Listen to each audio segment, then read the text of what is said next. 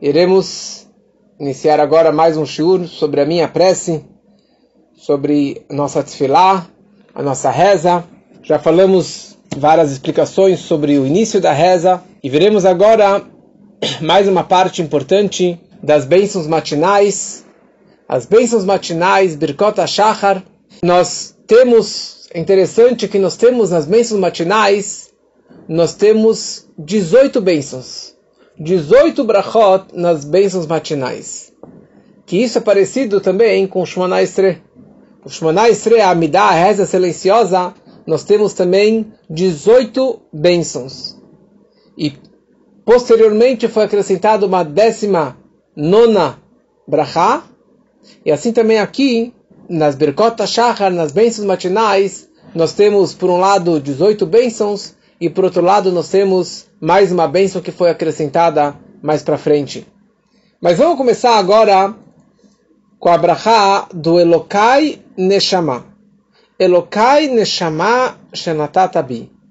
Essa é uma brachá que nós fazemos, temos o Modeani, depois o Al Netilat Yadayim, a, benção, a, a, a, lavagem das mãos, depois temos o Asher Yatzar, que é aquela bênção que fazemos depois das necessidades fisiológicas, como falamos semana passada, da importância dessa bênção.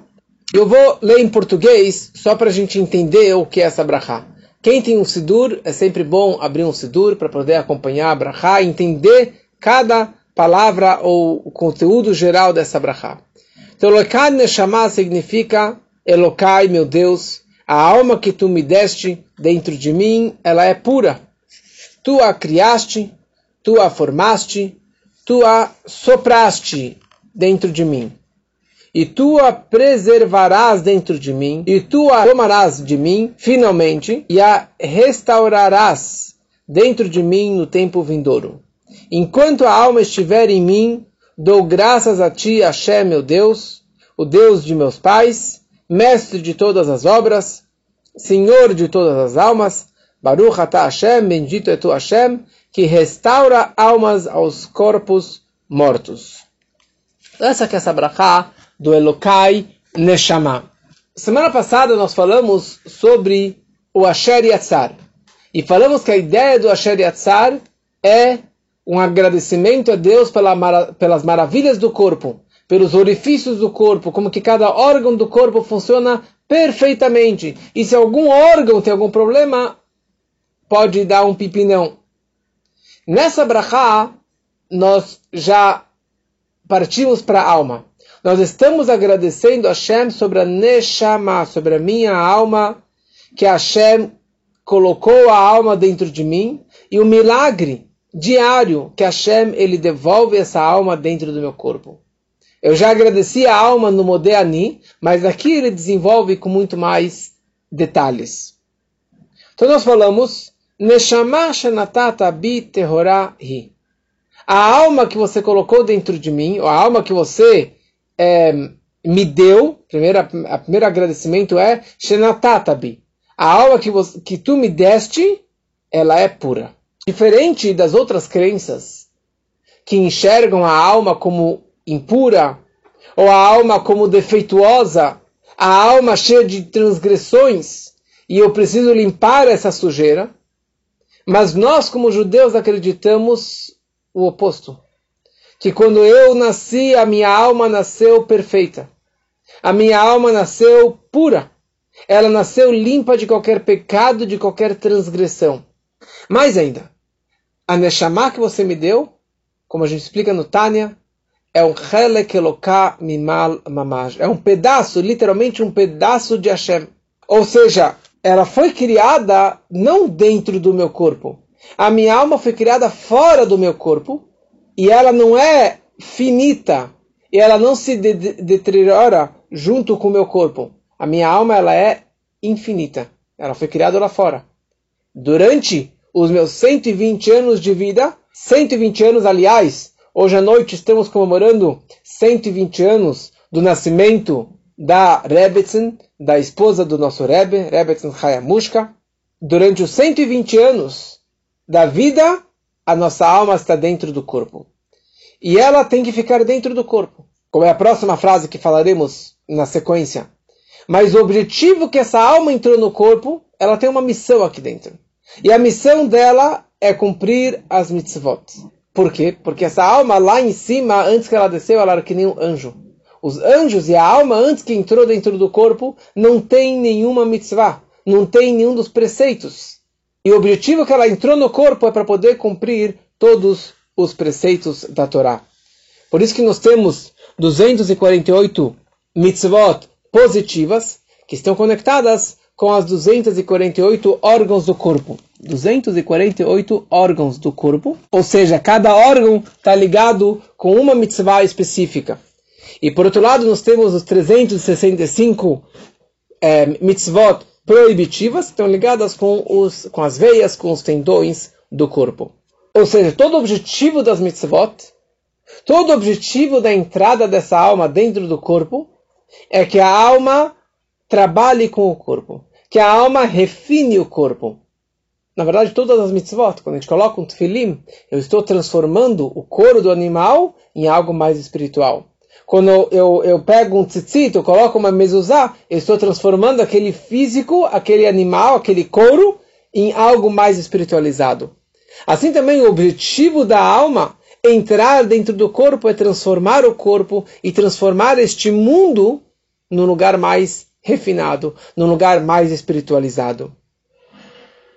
Depois a frase continua, a reza continua falando Atá baratá, Atá yetzartá, ve'atá nefachtabi.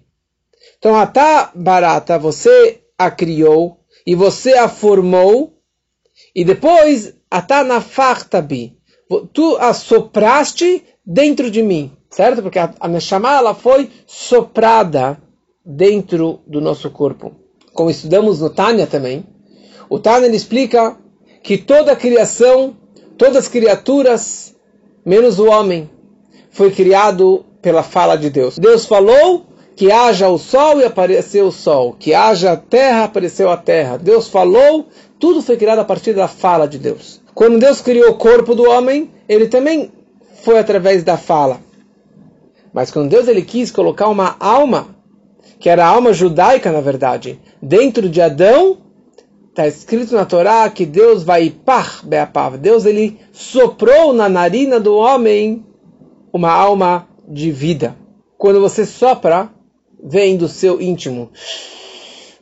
Eu fico tonto. Quando, quanto mais eu não consigo soprar, é, encher muitos balões, que eu começo a ficar zonzo. Ou encher uma boia, a gente comprou uma boia grandona para colocar no chuveiro do para beber, eu não consigo fazer com a boca, porque eu fico zonzo. Até comprei uma maquininha para encher.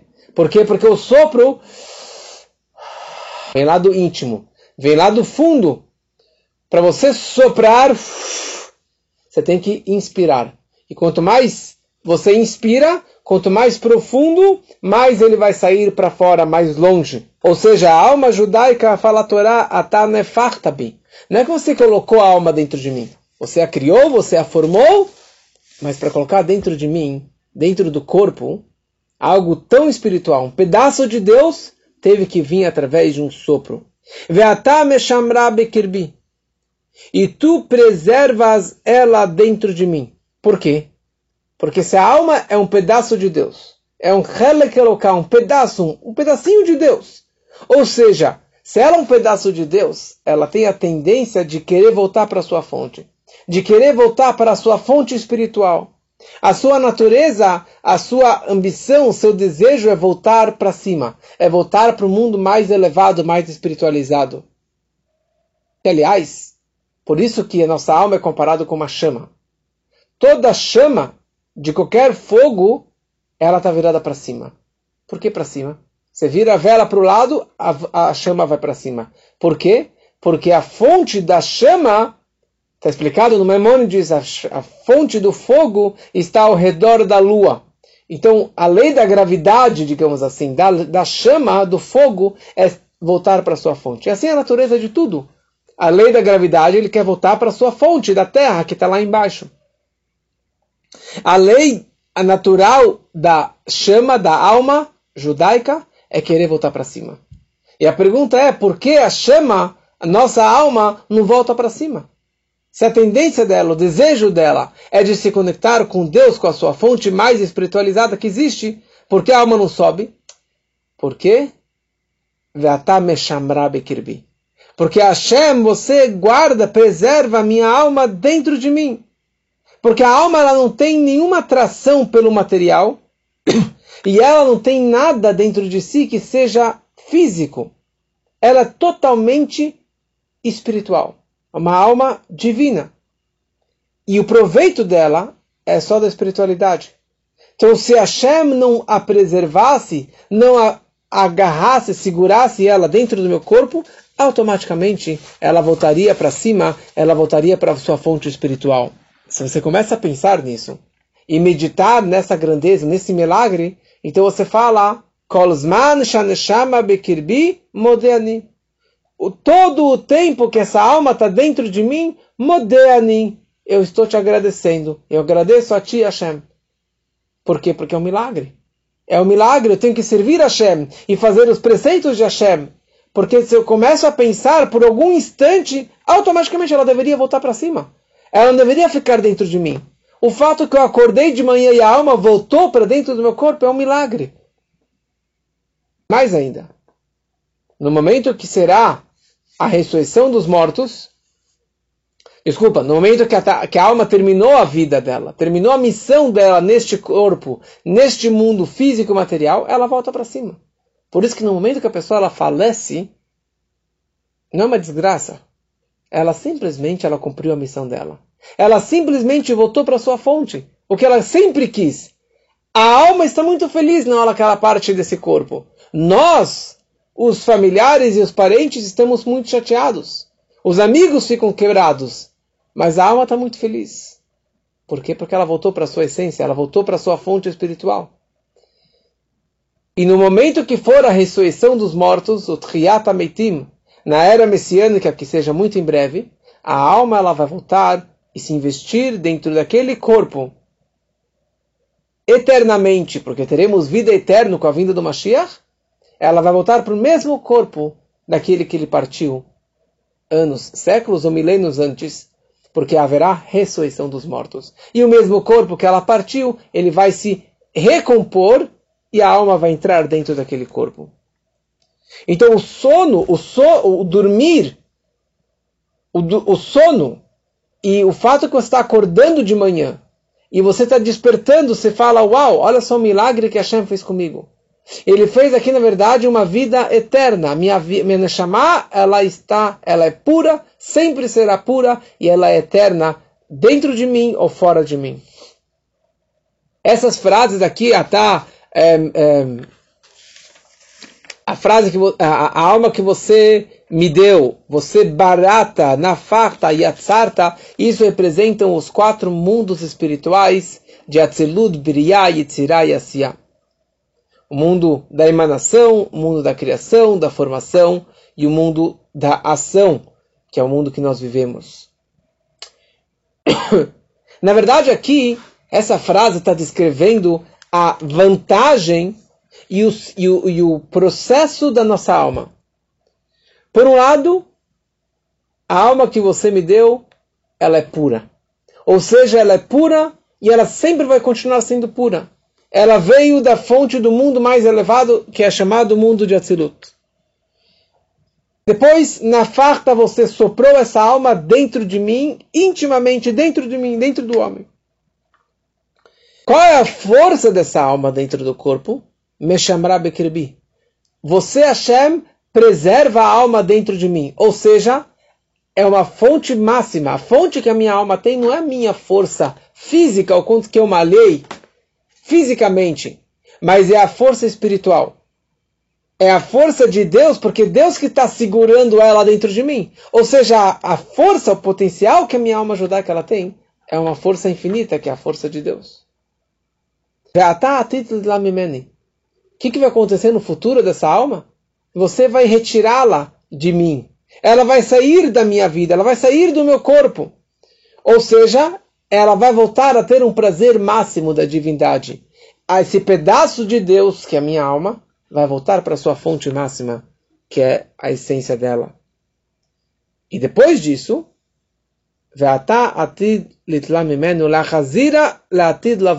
E você vai trazer ela de volta dentro desse mundo na ressurreição dos mortos. Você vai tirar de mim, mas você vai trazer de volta com a ressurreição dos, mortos.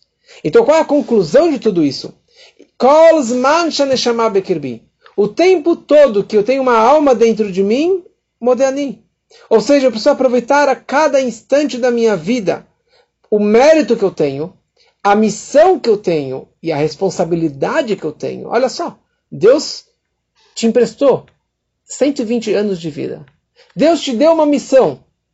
Olha, eu estou te emprestando aqui um diamante. Eu estou te emprestando uma alma sagrada, colocando dentro de você, e você é o responsável por ela. Então aproveite essa missão, aproveite cada momento da sua vida, cada dia da sua vida, porque é um empréstimo. E ela é pura e sempre vai continuar pura. A questão é se eu vou conseguir iluminar essa alma dentro do meu corpo, da minha vida e do meu mundo, ou não. Então, por isso que estamos aqui nesse mundo fazendo essa missão tão elevada. Depois começamos aqui uma listinha de várias bênçãos matinais, de várias brachot que nós fazemos uma atrás da outra. Eu vou falar hoje sobre as, sobre as primeiras duas brachot. A gente fala Baruch Ata Hashem, Anoten la servi binah laavchin ben yom uven laila. Bendito é tu Hashem, nosso rei, nosso Deus, rei do universo, que dá ao galo o entendimento para distinguir entre o dia e a noite. Essa é uma brachá que eu faço toda, toda manhã. Eu agradeço a Deus pelo galo. Quando fico no sítio, algumas semanas, ali dá para agradecer pelo galo. Aliás, eu não sei se eu agradeço pelo galo, porque o galo começa a cocuricar é, às vezes de madrugada. Eu acho que ele teve, estava com insônia e três da manhã ele já está lá cocuricando. Mas ali no sítio, fora de São Paulo, você consegue escutar e ver a grandeza do galo ele cucuricando. Tem uma mulher, coitada, que ela mora na esquina da minha casa. Ela sempre está no McDonald's da Henrique Schaumann. E ela está com duas ou três galinhas. Hoje de manhã eu estava vindo para a sinagoga e ela estava com duas muletas e com duas ou três, não, estava com três galinhas ou galos no ombro e no colo dela. Em vez de ter cachorro, ela tem três galos. E é assim que ela vive. Ela fica assim, sempre lá na esquina de casa com, esses, com essas galinhas, com esses galos. E o dia inteiro o galo está lá cucuricando. O dia inteiro o galo dela está lá na esquina cucuricando. Então, mesmo aqui na cidade, eu consigo escutar o barulho do galo. Mas isso é uma das grandes maravilhas que Deus colocou dentro da natureza. Deus deu para o galo o discernimento entre o dia e a noite. No momento que o sol começa a raiar, talvez hoje tá, tem alguns que saem dessa, dessa regra, mas de modo geral, o galo, o propósito dele, ele era o despertador das pessoas do campo. Então ele sabe discernir entre a escuridão e a luz entre o dia e, a noite. Então nós, como judeus, nós conseguimos enxergar a mão de Deus em todas as maravilhas que Ele faz na natureza. E nós agradecemos a Deus que deu a inteligência para o galo. Interessante. Na verdade, todas as brachot que nós fazemos, elas sempre estão conectadas com um ato. Você lavou as mãos, você faz a Nezilat Você colocou o talit, você faz a brachá do talit. Você colocou o tefilim, você faz a brachá do tefilim. Você vai comer, você faz uma brachá. Então, quando nós agradecemos a Deus pelo galo, na verdade, talvez lá no passado, quando eles criaram essa bênção, todos tinham galos, então eles escutavam essa bênção e agradeciam a Deus. Mas, na teoria, deveríamos escutar o barulho do galo para agradecer a Deus. Mas hoje nós não escutamos, com exceção a mim, é, não escutamos o, o cucurico do galo diariamente. Então como que nós fazemos, de qualquer forma, essa bênção, apesar que eu não escutei o barulho do galo? Então a resposta dada é que na verdade eu não estou só agradecendo ao galo, ou a maravilha que o galo é, sabe discernir entre o dia e a noite. Mas na verdade tem uma mensagem muito mais profunda nessa frase. Dia e noite, luz e escuridão representa dois momentos da nossa vida, do nosso dia. Representa a diferença entre a ignorância e a inteligência. Entre a riqueza e o aperto, a dificuldade da vida. Tem pessoas que vivem na escuridão, que tudo para ele é escuro, que tudo para ele é preto. São aquelas pessoas que não conhecem Deus, que não agradecem a Deus, que não rezam, que não pedem, porque Deus é luz, Torá é luz, mitzvot é luz.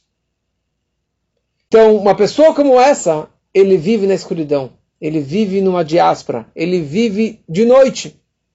Mas tem pessoas que são chamadas de manhã, pessoas que são chamadas de dia, pessoas com esperança, pessoas positivas, pessoas otimistas, pessoas que, que, que saíram da escuridão. Sim, estamos em quarentena. Sim, estamos em lockdown. E daí? Mas eu estou bem, estou com saúde. E estamos tocando a vida adiante. Mas tem pessoas que já estão trancadas em casa há um ano, mesmo que tudo reabriu, ele continua trancado em casa. E mesmo que ele é, que ele é jovem, mesmo que ele não tenha nenhum perigo, mas eles aproveitaram a oportunidade de expor a sua depressão, de expor a, a sua. É uma pessoa que gosta de ficar na quarentena. São pessoas que gostam de ficar fechadas dessa forma. Então agradeço a Deus pela inteligência do galo. Talvez que ele me deu uma inteligência do galo também. Porque em hebraico, servi também, na verdade, representa coração. Galo, em hebraico, também representa coração.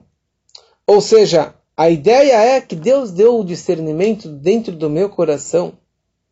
Essa, esse biná, essa inteligência, esse conhecimento, para saber que existe um coração do esperto e o coração do ignorante. Tem o coração da pessoa otimista e da pessoa pessimista. Então Deus deu para mim uma alma divina. E uma alma divina que é aquela que tem o discernimento entre o bem e o mal, entre o dia e a noite, entre a tolice e a inteligência, entre a divindade e a ignorância. E é isso que na verdade a gente acorda de manhã. Nós acordamos de manhã e nós começamos a perceber o nosso dia. Primeira coisa, eu falo Modeani. Falo Modeani lefanecha. Eu falei para vocês que a gente faz Modeani. Alguém me disse que, que deve fazer dessa forma, mas alguns fazem no meio termo, mas de qualquer uma dessas três formas está correto fazer o Modeani. então, Modeani, eu agradeço que eu estou vivo que a nossa Shechazar Tabi Neshmati, que a minha alma voltou dentro de mim. Ok. Depois eu falo Rofechol Basar Maflila Sot, que Deus ele cura toda a carne. Eu agradeço por cada orifício, por, pela minha saúde, pelo meu corpo. E daí aqui eu começo a agradecer a Hashem, Elokai Neshama, que a minha alma pura entrou dentro de mim. E eu vou, é, eu vou manter a sua pureza. Eu vou manter a sua santidade para que eu possa no futuro recebê-la de volta. Então aqui, na verdade, eu começo a primeira bênção, e depois de tudo isso eu falo, Baruch Hashem que Deus deu o discernimento para o galo. Ou seja, Deus deu para mim o discernimento entre o bem e o mal. Entre o dia e a noite. E essa que é, na verdade, a grande novidade do ser humano. O homem, pela, pelo, na, no mundo a gente chama mineral, vegetal, animal e o ser racional. Pela Torá, em hebraico, a gente chama medaber, o ser falante. Porque o ser falante representa muito mais do que ser racional. O ser falante representa que ele tem um conhecimento acima disso ainda. E a nossa grande inteligência é exatamente isso: saber discernir entre o bem e o mal, entre o dia e a noite, entre o bom e o mau caminho que nós devemos seguir na nossa vida. Então aqui nós, como eu falei antes, nós temos aqui 18 bênçãos. Originalmente eram 18 bênçãos, que nem as 18 bênçãos da Amidá, da reza silenciosa. E nós precisamos dessas bênçãos matinais, que é uma ajuda para que eu possa trazer Deus para o mundo, para que eu possa trazer essa santidade, essa espiritualidade para dentro da minha vida. Então, durante todas essas bênçãos, na verdade, eu estou começando a, primeira coisa, me entender, entender o meu corpo, a minha vida, para depois eu começar a agradecer a Deus pelas grandiosidades e pelas maravilhas, e falar o Shema Israel, e falar Amidá, como chegare, chegaremos lá mais adiante, se Deus quiser. E depois nossos sábios acrescentaram essa décima nona bênção. É a primeira dessas pequenininhas, mas seria a décima nona na contagem. Por quê? Porque aqui, na verdade, é um procedimento, é, é, uma, é um processo de você se conectar com Deus. Cada uma dessas bênçãos eu estou agradecendo de outra forma, eu estou me conectando de outra forma com Hashem. Depois nós passamos para a próxima bênção. Baruch atah Hashem pokeach ivrim. Bendito é tu, Hashem, nosso Deus, Rei do Universo, que abre os olhos dos cegos. É mais um passo da mudança entre a noite e o dia, entre o dormir e o acordado. Quando estamos dormindo, nossos olhos estão fechados. Nós não enxergamos nada, também não racionalizamos nada, não pensamos nada, não temos discernimento. Durante o sono, nós somos como cegos. Na prática, nosso dom da visão está parado nessa hora, ou está fechado. Então, no momento que eu acordo de manhã e eu abro meus olhos, então eu deixei de ser cego. Então, a primeira coisa que eu tenho que fazer, eu agradeço a Hashem que me permitiu eu enxergar. Baruch atah Hashem, pokeach ivrim. Mas como já falamos antes, existe uma, um entendimento mais profundo nessa frase. Deus me deu o poder e o dom de conseguir enxergar as coisas da vida de uma forma mais profunda. E não somente de uma forma superficial. A nossa visão não, é, não está atrelada somente aos nossos olhos carnais, nossos olhos físicos, mas nós conseguimos enxergar também com o nosso intelecto. Tem uma frase no Talmud que disse: Chacham einav beroshó. O sábio os seus olhos estão na cabeça dele. Calma aí, só o sábio que tem os olhos na cabeça? Todo mundo tem os olhos na cabeça. Mas o sábio ele enxerga não com os olhos, ele enxerga com a cabeça. Ele enxerga de uma outra forma. Ele consegue enxergar a verdade. Nós conseguimos enxergar a mão de Hashem que está ao redor o tempo todo. Tem pessoas que elas têm uma visão perfeita, não precisam de óculos, que, como eu preciso, mas eles são cegos na visão espiritual. Eles são cegos na, na questão da alma, do espírito. Ou seja, eles não conseguem enxergar a presença divina no mundo, nem no corpo deles, nem na vida deles. E por isso eles não conseguem viver com fé e não conseguem agradecer a Hashem, não conseguem pedir a Deus. Tem uma frase na Torá que, na verdade, é um dos da, das, dos, das transgressões da Torá, Lo techalel, é Lo tekalel cheresh. Você não pode amaldiçoar um surdo, vírgula, e na frente de um cego, não coloque um obstáculo. Lifnei iver lotiten michshol. Na frente de um cego, você não pode colocar um obstáculo. Temas a Deus, porque eu sou o seu Deus. Então a Torá está falando o seguinte: você não pode amaldiçoar aquele que é surdo. Você vai estar xingando ele e ele é surdo. Não, não interessa se ele é surdo de, nasce, de nascença ou se ele não, não escutou porque ele está longe de você. Quer dizer, mesmo que ele não é surdo literalmente no, na audição dele, mas ele está longe, não escutou você xingando ele, amaldiçoando ele, de qualquer forma você está transgredindo essa proibição porque você está xingando aquela pessoa, mesmo que ele não escutou. Eu falo a Torá, na frente de um cego, você não pode colocar um obstáculo. Na frente de uma criança ignorante, você não pode fazer algo, colocar uma armadilha, algo que para ele é uma armadilha, que para ele, ele não sabe que isso é, é ruim para a vida dele. Explicam nossos sábios perante uma pessoa cega naquele assunto, naquela situação, você não pode colocar nenhum tipo de obstáculo perante ele. Você sempre deve se cuidar daquilo que você vai orientar o próximo, porque você pode colocar ele numa situação negativa para ele, que ele é ignorante naquela situação.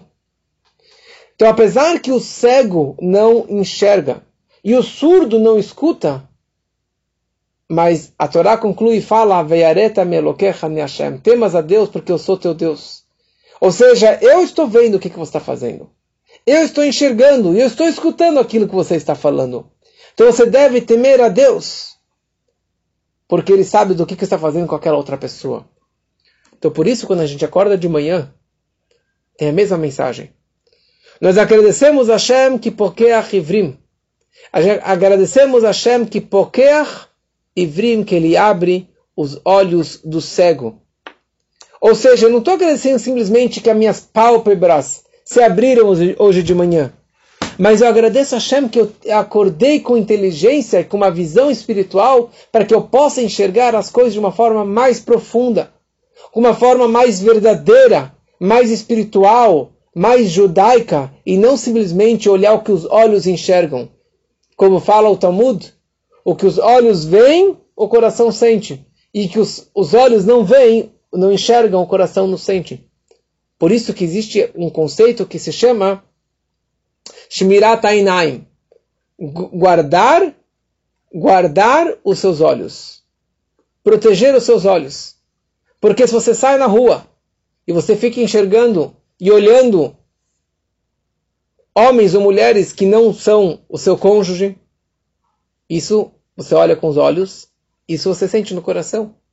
Se você vê os outdoors que tem por aí, e você acaba sendo atraído pelos desejos, pelos prazeres, as besteiras que o mundo nos vende, porque todo marketing é, é uma questão visual, eles vão te comprar pela imagem, apesar que você sabe que aquilo não presta, que aquilo não é bom para você.